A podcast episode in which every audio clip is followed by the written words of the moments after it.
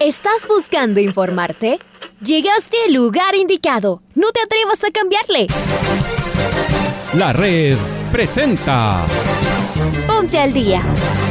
Información deportiva al instante sobre la actualidad de los equipos ecuatorianos muchos goles y el drama que tanto disfrutamos. Los albos se pusieron en ventaja con doblete de Adolfo Muñoz. La Libertadores Femenina cuenta con sus 16 equipos. Con la conducción de los periodistas de la red, Raúl el Profe Chávez y Andrés del Pichón Villamarín. Mucha información que contarles aquí en 102.1 FM. El microciclo de las... Amigos, amigas, hola, hola, ¿qué tal? ¿Cómo les va? ¿Cómo están? Tengan ustedes feliz inicio de semana, un eh, abrazo grande en este lunes 28 de marzo del año 2022.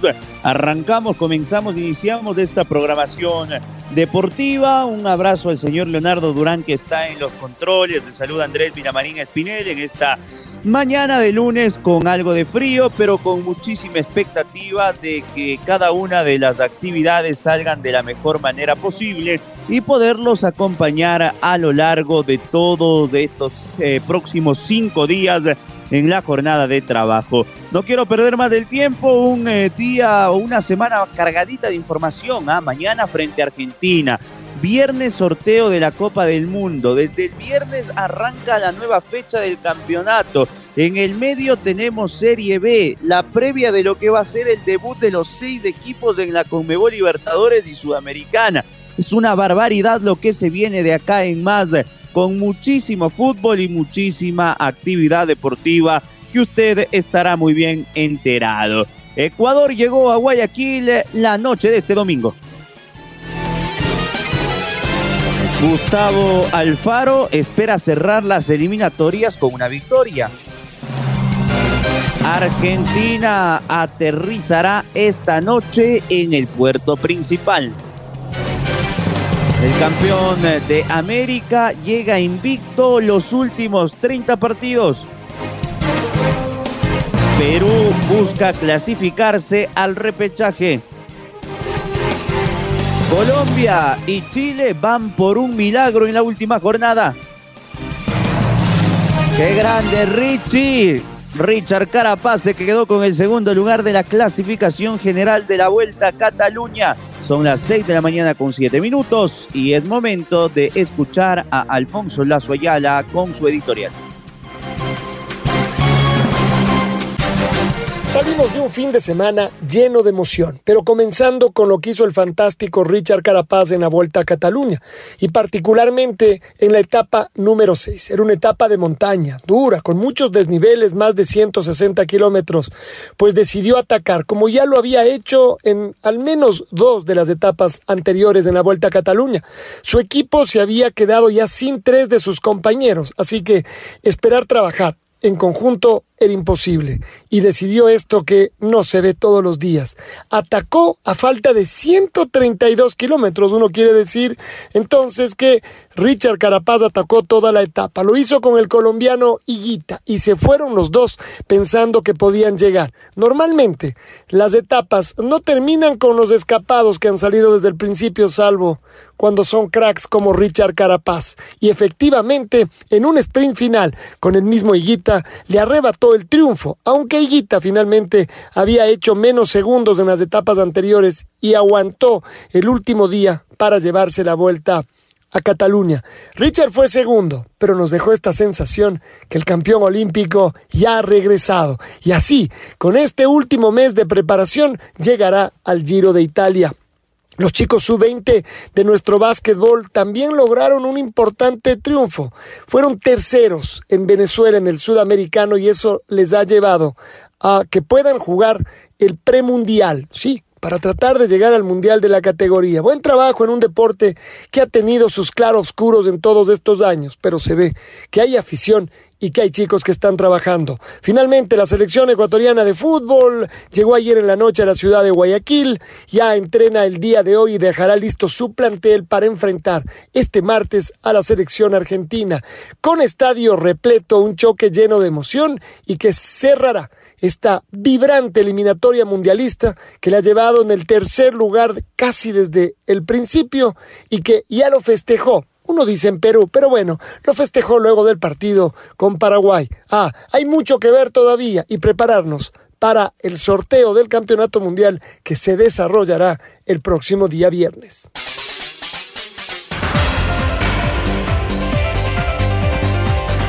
Y la selección ecuatoriana de fútbol arribó el eh, día domingo en horas de la noche a la ciudad de Guayaquil, luego de pernoctar eh, después del partido en Ciudad del Este, en la capital paraguaya, en Asunción, tanto viernes, sábado y domingo, donde se entrenó en las canchas de la Conmebol ubicado en el sector de Luque. El técnico Gustavo Alfaro ya podrá contar con Moisés Caicedo, con Gonzalo Plata y con Steven Franco.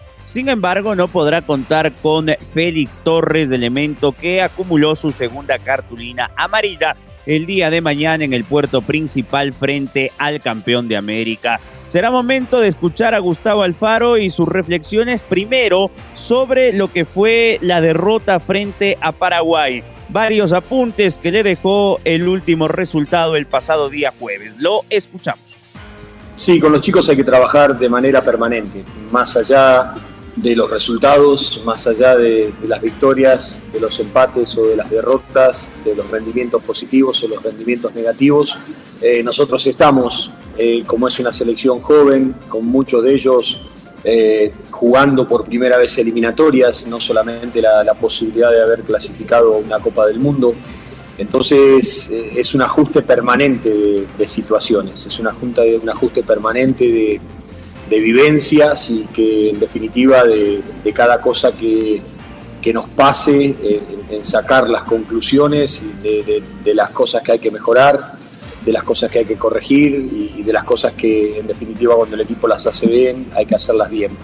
Creo que el otro día se dieron una conjunción de, factores que, fueron eh, que conspiraron contra la posibilidad de, obtener el resultado, primero el rendimiento y después el resultado que nosotros hubiésemos deseado, desde las formas, el gol tempranero de, Paraguay, desde la posibilidad de, que lo puedan haber expulsado al Mirón en, el primer tiempo por, por esa jugada de VAR que, el árbitro eh, que no, que no había sido para expulsión, una jugada muy similar a, la de Junior Sornosa contra, contra Chile, que a Junior lo expulsaron en ese partido, de, las fatalidades que nos pasaron con el gol en contra, el arranque con, con, el gol que tuvimos, el, habernos acomodados en un momento del partido en el primer tiempo y por la zona de Byron que, podíamos progresar, estábamos cerca del empate, la distancia del 3 a 0 muy grande, la arremetida final a tratar de, achicar esa distancia y obviamente jugando siempre dentro de la cabeza de, los jugadores, de todos nosotros, la, chance latente de, de, entrar a un mundial. Entonces todas esas cosas se trabajan, las hemos hablado, las hemos trabajado antes, las trabajamos durante y las tenemos que trabajar después porque estamos lejos de la maduración ideal que debe tener un equipo. Sigamos con el profe Alfaro, el técnico que nos llevó a nuestro cuarto mundial. Él habla sobre el campeón de América, sobre la Argentina de Scaloni. Lo escuchamos. Y el partido con Argentina en sí mismo, la verdad que, como le decía, hablábamos con los muchachos eh, y yo les decía, si a mí antes de empezar la eliminatoria me decían que a una fecha del final Ecuador iba a estar clasificado directamente a, a una Copa del Mundo y me permitía dudarlo porque estaba más vinculado a una ilusión que a una cuestión práctica o real. Que eso de pronto lo pueda sentir Brasil, que eso lo pueda sentir eh, Argentina, que lo pueda sentir Uruguay, es normal porque ya vienen con procesos afianzados en ese aspecto de, que siempre están en, los mundiales.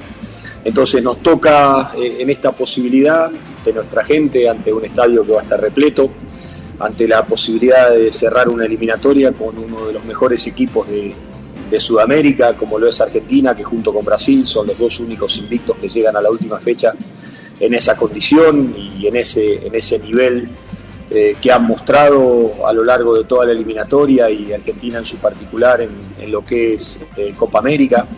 Creo que Argentina llega en un, en un proceso de evolución y de maduración óptimo por, las cosas que uno ve, que trasuntan desde su entrenador a sus jugadores adentro de la cancha y, que les permitió conquistar la Copa América. Y, hoy me parece que está Argentina, Brasil, y no puede sumar a, equipos como, como, Francia, España, Inglaterra, Bélgica, entre los seis equipos a ser candidatos a quedarse con la Copa del Mundo. Entonces no es un dato menor como lo recibimos a Brasil hace poquito tiempo y jugamos en Quito, de recibir a los mejores de la eliminatoria, a los mejores del mundo, que es un ensayo muy, muy bueno, muy lindo, de, exigencia y, de experiencia para nosotros y que tenemos que tratar de, aprovecharlo para, ir preparándonos para lo que viene, que va a ser el, desafío en el máximo escenario que es una Copa del Mundo. Sigamos con la tri y vamos con Félix Torres, que va a ser ausencia el día de mañana, pero habló en conferencia de prensa de lo que fue la clasificación a la Copa del Mundo y de varios detalles respecto a la selección. Lo escuchamos a Torres. La verdad, estamos en un momento donde, donde estamos todos felices, contentos y al mismo tiempo eh, siendo humildes, no reconociendo que que la noche del partido contra Paraguay no fue una noche que nosotros esperábamos. Eh, trabajamos muy bien en los días que tuvimos de preparación para, para hacer un, lindo encuentro y poder, poder dar una, una, alegría más que es ganar un partido. ¿no? Eh, salieron cosas que, que, no teníamos replanteado en, en nuestro funcionamiento. Eh, nosotros buscamos de revertir la situación y por distintas circunstancias no, no se, no se dio de revertir el resultado, pero nosotros siempre estuvimos ahí dando, dando el máximo, eh, acatando las instrucciones del profe para, para salir adelante y, y, poder, poder, poder seguir creciendo en el partido, porque al principio no, no encontrábamos un, un, buen funcionamiento en base a que vino la lluvia, la cancha y todo eso. Eh, gracias a Dios pudimos terminar todos bien y ninguno se, pudo, se lesionó pues muy contento, muy contento de, ser parte de este, de este, gran logro que hemos alcanzado ahora, que es clasificar a un mundial y, y, lo feliz que me hace ser parte de él, ¿no? desde el grupo que, que, trabajó a lo largo de esta eliminatoria para, para, que ese sueño se haga realidad y creo que es un sueño de, de niño que uno miraba antes a los mayores eh, que habían clasificado en los tres, en los tres mundiales eh, creo que es algo muy satisfactorio eh, de mi parte, eh, muy, muy feliz poder, poder contribuir con, con, mi esfuerzo, con mi trabajo para, para poder complementar junto, junto a mis compañeros y, y darle esa, esa alegría a todo un país que, que se lo merecen por, por ese apoyo que siempre nos dan.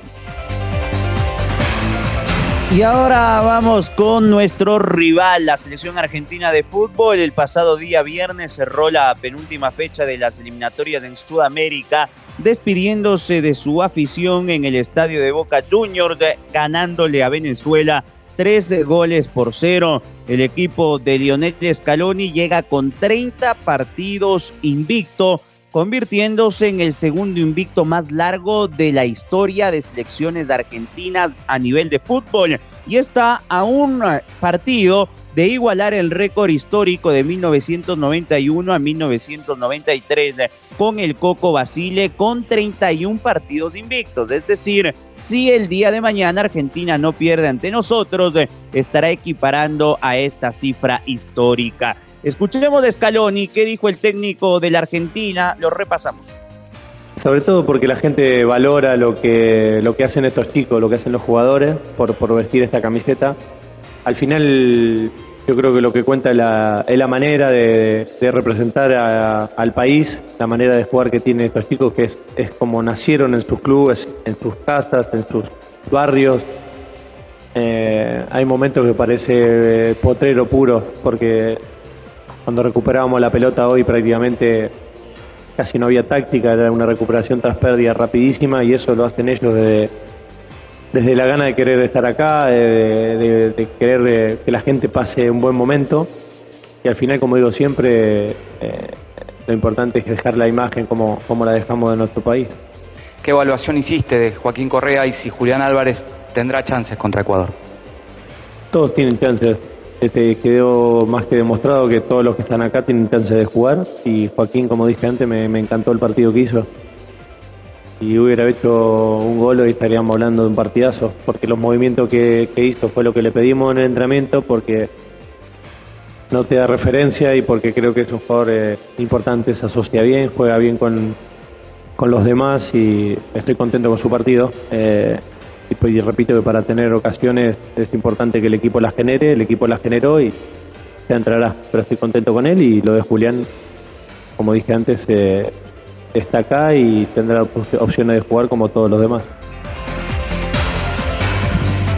Y Argentina mañana frente a Ecuador eh, tendría este 11 titular. Ya lo estamos preparando al Chaca Salas que se está conectando. Mientras tanto, les cuento cómo jugaría el equipo de Scaloni mañana en el Monumental Banco Pichincha. Muso al arco sustituirá a Armani. Línea de cuatro en el fondo con Gonzalo Montiel por la derecha. Nicolás Otamendi y Germán Petzela en eh, la dupla de centrales y Nicolás Tagliafico por la banda zurda en la línea de cuatro. Triángulo en zona media con Guido Rodríguez, Ezequiel Palacios y Rodrigo de Paul. En generación de fútbol por las eh, bandas Ángel Di María o Luca Campo. Esta es la única ausencia o duda, perdón, que reportan en la prensa argentina. El capitán Lionel Messi y arriba la novedad sería el ingreso de titular del hombre del momento de Julián Álvarez. Ahora sí, Chaquita, ¿cómo te va? Bienvenido, buen día. Gracias compañeros, amigos, ¿qué tal? Un gusto, saludos cordiales. La selección argentina anuncia su arribo al puerto principal esta noche para inmediatamente hospedarse en uno de los hoteles de la ciudad de Guayaquil. Las selecciones de Argentina y Ecuador se alistan para cerrar las eliminatorias sudamericanas rumbo a la Copa del Mundo de Qatar 2022. Ambas escuadras ya clasificadas al Mundial Qatarí se enfrentarán este martes 29 de marzo en el estadio Banco Pichincha. La cita será desde las 18 horas con 30 minutos para cerrar un proceso eliminatorio que duró alrededor de 18 meses. La albiceleste, con el crack del mundo, Lionel Messi, a la cabeza tiene planificado llegar al puerto principal esta noche. Inmediatamente se concentrará en uno de los hoteles de Guayaquil la novedad es que no tendrán un entrenamiento previo al partido que se tendrá que disputar en el puerto principal. Así nomás, el equipo argentino llega para enfrentarse al cuadro ecuatoriano. Continuamos con más en el Noticiero al Día. Abrazo grande, Carlos Edwin. Y ahora vamos con Maite Montalvo. Ella nos trae novedades de la selección peruana de fútbol que realizó un reclamo formal como federación a la Conmebol tras del arbitraje del otro día en Montevideo donde se sintieron perjudicados. Perú Maite tiene la primera opción para llegar al repechaje. Si gana, no depende de nadie y jugaría en Doha el repechaje en el mes de junio frente a uno de los eh, equipos de la Confederación de Asia. ¿Cómo te va Maite? Bienvenida. ¿Qué tal compañeros? Seguimos con más novedades de las eliminatorias sudamericanas y en esta ocasión vamos a hablar sobre la selección peruana de fútbol que este día martes a las 18 horas con 30 se está jugando eh, su clasificación al posible repechaje. La selección que depende de sí misma, tiene 21 puntos, es quinto y si llega a sumar, obviamente con la victoria quedaría ya eh, clasificado de manera directa al repechaje que se va a conocer en los próximos meses. En cuanto a lo que sucedió en el último partido frente a la selección uruguaya, comentar que la Federación Peruana de Fútbol pone a conocimiento de toda la hinchada en sus redes sociales que presentó el viernes una denuncia contundente ante la FIFA respecto a la actuación del árbitro Anderson Daronco por los hechos públicamente conocidos, obviamente esta jugada final donde se ve que el arquero de Uruguay, en las algunas tomas hay algunas que entra o no el balón, que se mete con todo y el esférico y que muchos de los peruanos estaban reclamando que no se vio el VAR y que este, esta acción terminaría en gol a favor de los peruanos humanos. La federación espera pronta respuesta de la FIFA bajo un conducto regular en sus procedimientos y en tanto la selección peruana continúa su preparación, está concentrada para este partido que será trascendental frente al combinado paraguayo este próximo 29 de marzo. Había otras novedades, compañeros, en cuanto a actualidad. Después de todo esto estaremos a la espera de una respuesta. ¿Qué va a decir la FIFA de esta última acción que sigue siendo polémica? También André Carrillo quedó desafectado del encuentro frente a Paraguay que será el martes de la última fecha ya que sufrió un esguince en la rodilla izquierda. Esa es otra novedad. El resto de los jugadores están en óptimas condiciones y de hecho el día de hoy van a entrenar a las 10 y 30 de la mañana en el Estadio Nacional, sede del duelo frente a Paraguay. Perú busca el triunfo ante la selección albirroja para poder quedarse con el quinto lugar de las clasificatorias sudamericanas que le permite disputar el, repechaje rumbo al Mundial de Qatar 2022. Estas son las novedades en Perú, compañeros. O vuelvo con ustedes con más noticias. Muy bien, Maite, sigamos con Perú entonces. es momento de escuchar al Tigre Gareca, al DT del combinado del Rima, que esto decía previo a la final que se juegan eh, el día de mañana frente a Paraguay. ¿Qué impresiones le deja la falta de asociación de juego del equipo peruano desde nuestro campo hasta el terreno uruguayo y qué mejorar para el partido contra Paraguay? Bueno, no, no, no. En cuanto a la pregunta, no coincido. O sea, entonces, como no coincido, no. Porque para mí tuvo asociaciones, lo que pasa es que, bueno, también es mérito de Uruguay en determinado momento cortar la asociación que pueda tener Perú, pero Perú intentó asociarse, intentó jugar en todo momento, o sea que eh, dentro de lo que nos permitió tuvimos nuestras situaciones de gol como para poder eh, también ponernos arriba en el marcador. Lamentablemente no no lo pudimos hacer, pero eh, la tranquilidad de que dieron todos y la tranquilidad ahora de recuperarnos en la fecha que viene. O sea, hay que descansar y bueno, sabemos que tenemos otro compromiso muy difícil para, para enfrentar, así que bueno, ahora lo que me interesa por sobre todas las cosas, ver cómo están los muchachos y cómo se van recuperando. Vamos ahora con Colombia. La selección cafetera se aferra, al igual que los chilenos, a un milagro van a Venezuela en pro de una victoria y esperar que Perú no le gane a Paraguay. Esto dijo Rueda, esto dijo el DT Cafetero.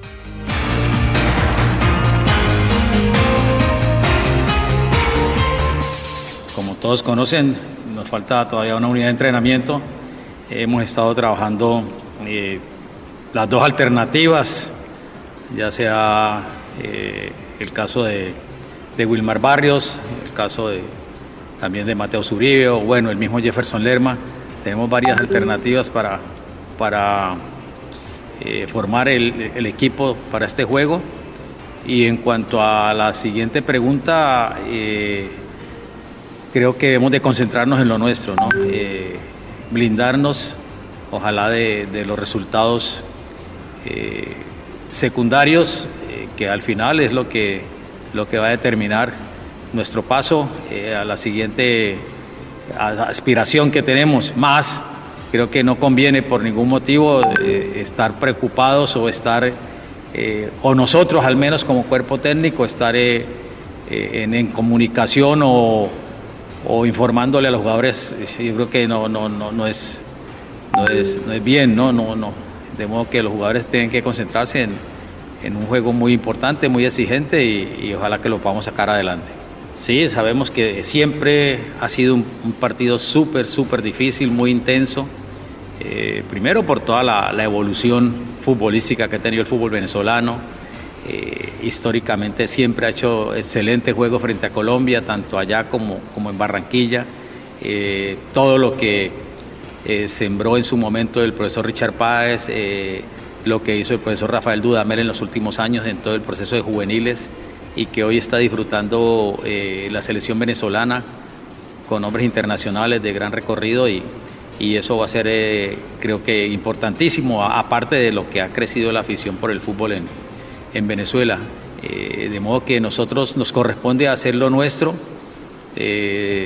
siempre conscientes de que tenemos un rival de respeto al frente, mantener nuestra ilusión, nuestra aspiración de hacer un buen juego que nos permita un buen resultado y que eso nos permita con la ilusión de que los otros resultados se, den para, para seguir en el camino.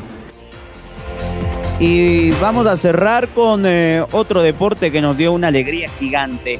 ¿Quién sino él, Richard Carapaz? Marco Fuentes, detalles de lo que pasó este fin de semana en Cataluña. Vamos. ¿Qué tal Andrés? Amigos, amigas de la red, qué gusto saludar con ustedes a esta hora para hablar acerca de ciclismo internacional, porque el ecuatoriano Richard Carapaz, quien eh, se mantiene con su preparación rumbo al Giro de Italia 2022, completó una destacada participación en la Vuelta a Cataluña concluida el pasado día domingo, en la cual se quedó con el segundo lugar de la clasificación eh, general. Hay que recordar que durante el fin de semana Richard Carapaz ganó la etapa 6 disputada el pasado día sábado mientras que en la etapa final, el día domingo, misma que se corrió en eh, Barcelona, el tricolor finalizó en el décimo lugar, con lo cual no pudo descontar los 16 segundos que tenía de diferencia en relación al ganador de la prueba, el colombiano Sergio Higuita, quien dentro de la etapa llegó en el noveno lugar. En la última jornada desarrollada el eh, día domingo, la victoria fue para el italiano Andrea Baggioli del equipo Quick Step Alfa Vinil. Mientras tanto, en otras informaciones, vale recordar que el otro ecuatoriano que estaba en competencia en territorio catalán, hablamos de Jonathan Caicedo, lamentablemente no pudo concluir la competencia, tuvo que retirarse el ciclista del EF Education Easy Post con eh, estas eh, novedades, los tiempos eh, registrados al cierre de la vuelta fueron los siguientes. Sergio el primer lugar con 29 horas 53 minutos 33 segundos. Segundo Richard Carapaz a 16 segundos. El tercero fue Joao Almeida a 52 segundos. El cuarto lugar para Nairo Quintana a 53 segundos. Y quinto fue Juan Ayuso a un minuto 8 segundos. Esto es lo que les podemos informar a esta hora con relación al eh, campeón olímpico ecuatoriano Richard Carapaz, quien continúa con su preparación y en esta ocasión una vez más volvió a subirse al podio de una competencia importante a nivel del World Tour, representando a la formación británica del Ineos eh, Grenadiers. Eh, por ahora nos despedimos, amigos y amigas, un abrazo grande para todos, que disfruten de una excelente jornada. Nos reencontramos más adelante. Ahora ya estás al día junto a nosotros. La red presentó. Ponte al día. Informativo completo sobre la actualidad del fútbol que más nos gusta, en donde estés y a la hora que tú quieras. Quédate conectado con nosotros en las redes de la red. Síguenos como arroba la red Ecuador y no te pierdas los detalles del deporte minuto a minuto. Escúchanos en vivo en TuneIn y en los 102.1 FM en Quito. ¡Te esperamos!